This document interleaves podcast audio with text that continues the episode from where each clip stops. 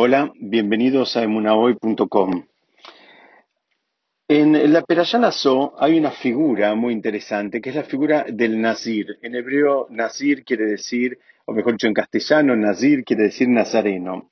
Nazareno es una persona que eh, asumía eh, una especie de voto, asumía sobre sí un cuidado especial. Es una persona que tenía la intención de agregarse un nivel de santidad eh, en, su trabajo, digamos, espiritual.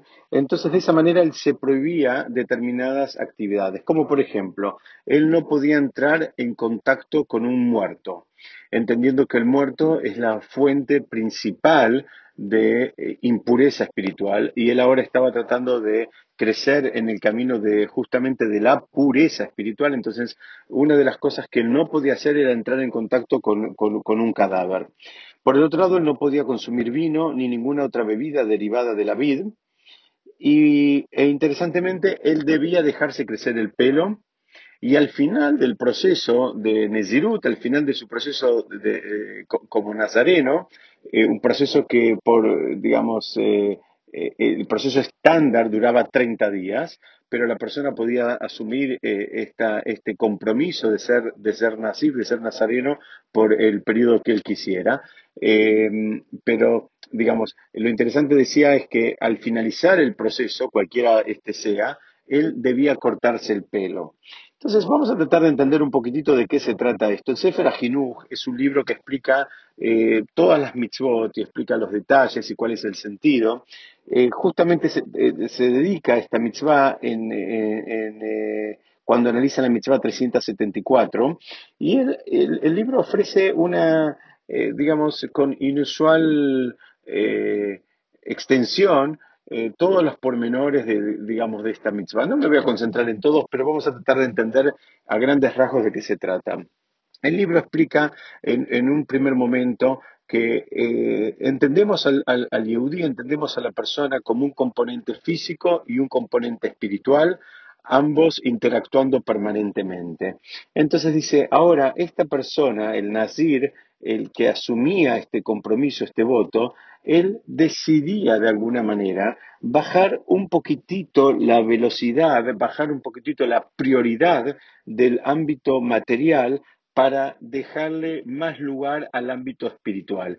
Esa es, digamos, la, idea que había atrás de todo esto. Entonces, no era una, eh, Fíjense ustedes que eh, por más que nos pueda sorprender un poquitito, tampoco no eran grandes privaciones. Es decir, en, la vida de hoy hay mucha gente que pasa eh, mucho tiempo sin, sin, sin digamos, eh, eh, entrar en contacto con un muerto, ni sin tomar bebidas alcohólicas o derivadas de, especialmente derivadas de, de, la vid, o este, tampoco el, corte de pelo es, es, es, un tema tan importante. Pero nosotros nos queremos concentrar en algo que llama más la atención a los comentaristas, que es por qué cuando terminaba el proceso, ahí sí él debía cortarse el pelo. Es decir, el proceso del nazir, el proceso del nazareno terminaba con una ofrenda y terminaba con un corte de pelo.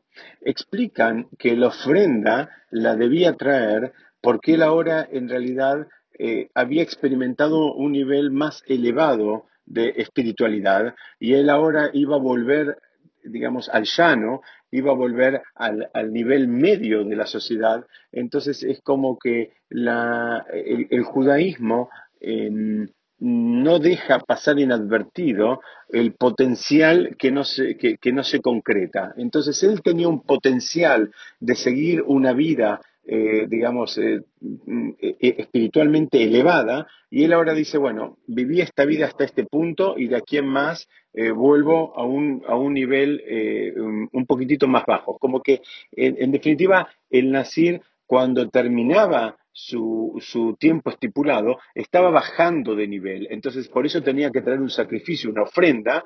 ¿Por qué? Porque él estaba espiritualmente bajando de nivel. Esa es una explicación. Lo más interesante para mí es la explicación que dan por qué debía cortarse el pelo al terminar el proceso de, de Nesirut. Y, esto tiene que ver con que el pelo es una de las, de las cosas que tenemos, una de las partes del cuerpo que tenemos, que en realidad son, eh, es una de las partes más superfluas que tenemos, junto con las uñas. Es decir, el pelo, la persona, más allá de la moda y, y del estilo que, se, que, quiera, que quiera llevar, el pelo es algo que la persona perfectamente puede vivir con más pelo, con menos pelo, sin pelo. En definitiva, no es algo esencial a la vida de la persona. Y, explica a nuestros sabios que esa era la enseñanza que se le quería dar al nacir, al finalizar ese, ese proceso de, digamos, que él había aceptado sobre sí mismo.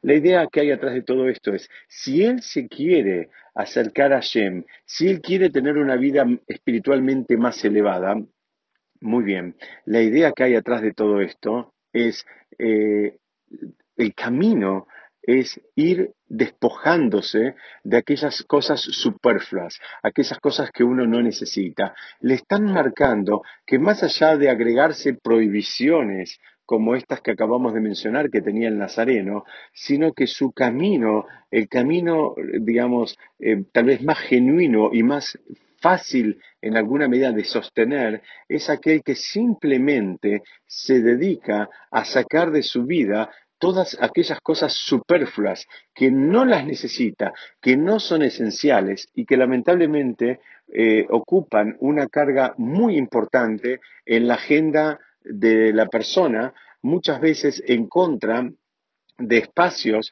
eh, mucho más valiosos como pueden ser el estudio, el cumplimiento de mitzvot o el, el estar en compañía de la familia.